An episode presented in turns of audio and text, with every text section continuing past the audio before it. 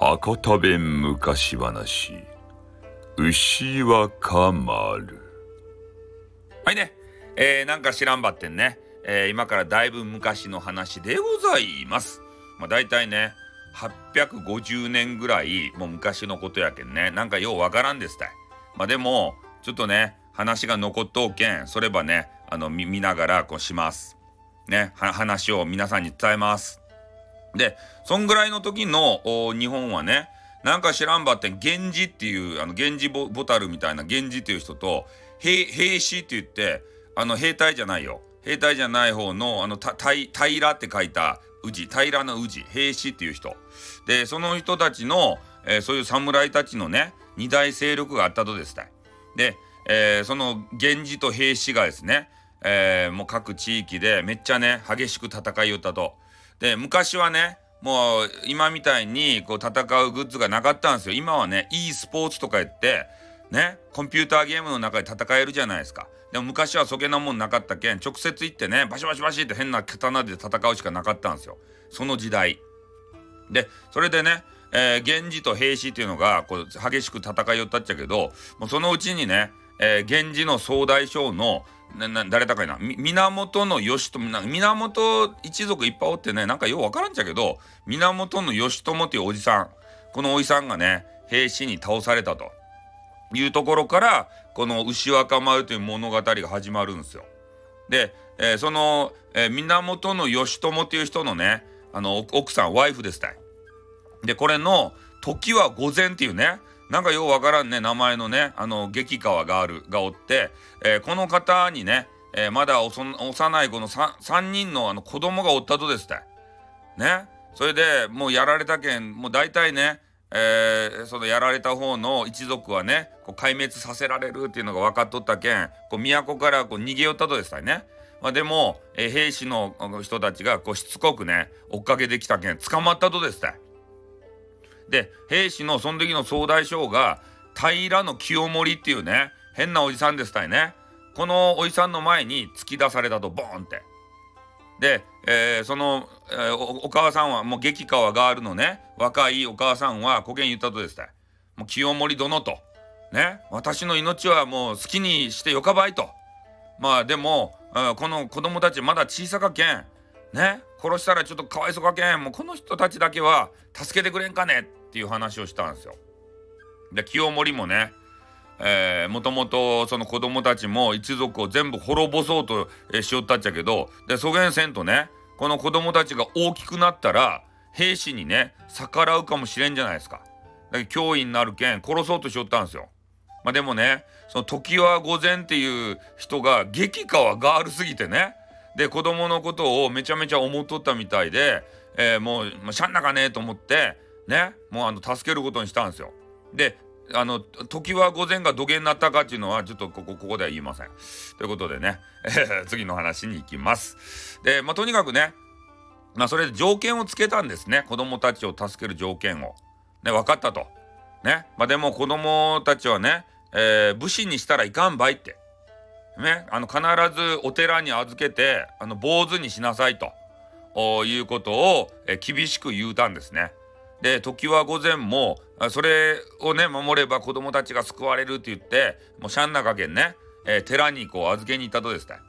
で、まあ、とにかくなあのまず7歳のね今若っていう子それと5歳の音若っていう子がおってねその子供たちはもうすぐに寺に預けられた。で一番ねえー、幼いこの物語の主人公である牛若っていう子、まあ、この子はねまだね細かったけんちょ入れられんかったっちゃばって、まあ、とにかく7歳になったらね、まあ、すぐあの寺にね、入れなさいということを言われたわけでございます。で、えー、まあそのうちねもう時がこう、えー、あの過ぎていってもう、えー、牛若もね、えー、寺に入ってまあ修行場しよったとですね。でその修行場しよった場所が鞍馬山っていうねなんかようわからん山でそこに行ってお寺でねなんかようわからん坊主の修行場しよったと。で真面目にね、えー、鍛錬場しよったとばってたまにねこう寂しくなるとですねね変な寺に預けられてねお嬢さんにめちゃめちゃね厳しくされよってで兄弟子たちもねこう意地悪ばしてくるとですねねまあでもそそう耐えよったとばってねその時寂しくなったらねあの変なあの笛ばピャーって吹いてね寂しさば紛らわしよったと。そしたらね、え、いつものようにそうやって寂しいけんピャーってね、えー、笛ば吹きよったらなんかようわからんね変な台風みたいな風がブワーってね吹いてきてでなんか飛んできたんですよ。で牛若はね「なななんやなんや何者や?」ってこう言ったんですね。でその牛若丸がですね上ば見たとですたピャーってそしたら顔が真っ赤っかでねなんか羽が生えた変な変態みたいなおじさんがおったんですよ。でそのおじさんはね「まあ、わしは鞍馬山に住む大天狗であるぞ」とかねなんかわけのわからんことを言い出してで牛若丸はね、まあ、そげな天狗にあの、えー、興味なかったけん、まあ、天狗が何の用やってこう言ったんですよ。そしてもう牛,、ま、牛若丸もねもう必死になってもうめっちゃ天狗ばにらみつけよったと。で天狗はというとね、えー、そこでもうびっくり仰天するようなもうそういうことを、えー、牛若丸に伝えてきたとですね。ねもう牛若丸と「お前の秘密ば教えちゃるばい」って。お前は本当は源氏の大将の息子やったとばいっていうことを伝えてきたんですよ。そしたら牛若丸はね、なんだってって言って、めちゃめちゃ驚いた顔で、天狗の顔をまじまじと見つめたんですね。で、それで天狗がね、もあの、こう言って言いました。まあ、お前はね、えー、もっともっと修行して強くなって、もう今ね、おごり高ぶっとる兵士を懲らしめんといかんと。だけんね、まあこれからもう毎日のように、えー、俺のあの手下がおるけん、まあ、この手下とね、刀の稽古場せんといかんばいっていう話をしたんですね。で、えー、牛若丸というと、えー、それを聞いてね、まあ、こくりと、ね、返事はせんかったばって、うんうんって言ったんですよ。もう闘志がメラメラと、あの、も燃え上がってきております。で、それからというものをね、もう牛若丸は、もう来る日も来る日も、その手下の天狗たちと刀の練習場したとですたい。で、そげんしょうるうちに、もう誰一人としてね、えー、天狗たちは、もう牛若丸に勝つことができんくなったとですたいね。うん。それで、えー、ちょうど15歳ぐらいになった牛若丸、もうそっとね、えー、その変なお嬢さんに、まあ、挨拶もなしに、えー、寺場離れて、もう都に向かうことにしたとですたい。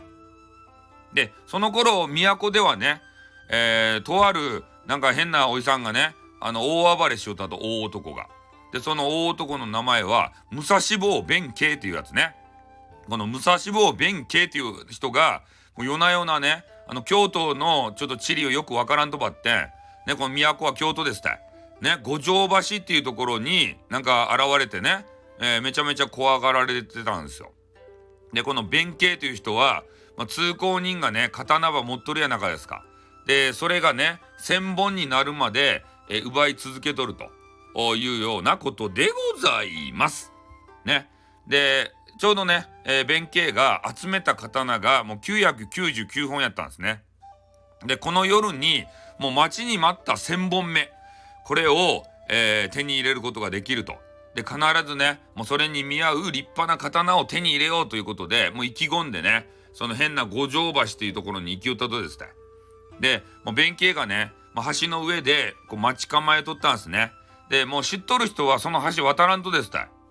ね、渡ったら弁慶に刀ば取られるけん。それ切り殺されて、その変な川に流されるけん、ピャーって。でもね、えー、そこにね、えー、美しい少年が笛ば吹きながら、こう通りかかってきたんですよ。で、弁慶はちょっと声ばかけました。おい、貴様と。ね。それこそ、千本目にふさわしい刀やなかかと。置いていかんと、奪い取るばい。って言ってそこでねなんかどこからかテーマソングが流れてきたんですよ。テリッテテリッテテリリリリリリリテリッテテリリツツツツツツテリテテテリテテテンテンテリテテンテンテリとか言ってまあねあのこのあのテーマソングわからん方はファイナルファンタジーのあの5をね、えー、やっていただければ、えー、この辺りのシーンがよくわかると思います。番宣でした。はい、ということでね、えーえー、話戻りたいと思います。えそれでね、えー、とにかく1,000本目の刀を見つけた弁慶がですねその牛若丸に対して、えー、そういう声かけをしたわけですよ。ででね、えー、牛若丸はというとですね、え静かにこげん言ったと。ね。もうお前が呼ば騒がしとる乱暴者やな。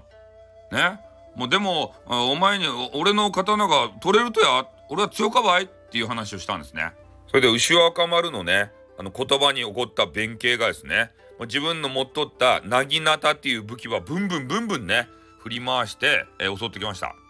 まあ、バッテンね、えー、今まで鞍馬山の天狗のね攻撃は厳しい攻撃はねシュンシュン避けよったあの牛若丸はねもう全然攻撃が当たらんとですね。ね逆にもう軽やかにねピャーって飛んで、えー、橋の上にもう宙返りしてね、えー、なんか避けるようなそんなスーパープレーバー見せ出したんですね。でもうどげんね武器振るってももう傷一つつけられんかった。それで弁慶はねもうすっかりねこう巻いてしまってねあの疲れてきたんですよ。それでその隙をねえ見逃さなかった牛若丸はというとですね、えー、懐から扇子をピャって出してね「甲長戦!」って言ってなんか弱からあの画廊伝説のね知らぬい舞のあのあの必殺技みたいなやつを投げてでそれでね、えー、弁慶のなんか額あたりにそれそれがバシャッと当たってねああの痛い痛い痛い痛いって言ってからでそれでえー、あれ弁慶がビャってこう倒れそうになったんですよ。あちょっと間違ったあのあの死体じゃなかったあのすねのあたりにバシッと当たって弁慶の泣きどころっていうねあのすねのとこに当たったんですよ。あの間違った訂正します。死体じゃなかった。ねそれで、えー、弁慶はというとねこう言いました。まあ、これはねこの戦いはもう俺の負けたいと。ねあんた強かねって。あんた名前なんてインシャートって言ったんですよ。ねちょっとかしこまって言ったんですよ。ね、さっきみたいな暴言じゃなくて。そしたら、ね、えー、牛若丸は古言言ったと。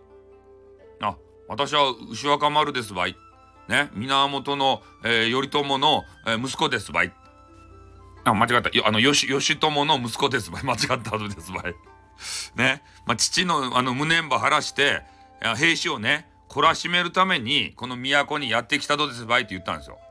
そしたら、ねなんか知らんけど武蔵坊弁慶がもうめちゃめちゃ感動してねななんととねえー、源氏の若大将でござったかって言ってから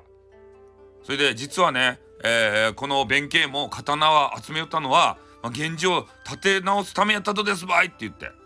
ね若さんはどうかこの弁慶をあなたの家来にしてくださいって言ってからもうめちゃめちゃ泣きついたんですよ。でこうしてねえー、弁慶はなんか知らんばってんね牛若丸のあの家来になったとですたいね。でそれからというものの牛若丸の言葉ねずっとね、えー、守り続けたということでございます。で牛若丸は後々ね、えー、源義経っていうなんかようわからん名前になってで兄のなんか頼朝っていう人がおるっちゃけど、えー、その人とね、まあ、力は合わせてえー、この壇の裏っていうところでこう戦うとですねまた。でそこで、まあ、兵士を打ち倒したという話でございます。まあこの話はですね、まあ、兵士が勝っとったのに、えー、なんかようわからん激川ガールに騙されてねえー、それで、まあ、子供さんをこう残したと。まあ、それが、後々ね、えー、自分たちの脅威になるということで、えやっぱり敵をね、完膚なきまで、え叩き潰すということで言えば、えやっぱりね、今までの習わし通り、そういう一族殲滅みたいなね、えそこまでやっておかねば、えこういう形になって、ゆくゆくとね、ゆくゆくは、え滅ぼされてしまうよというような教訓があるようでございます。それでは終わります。おしまい。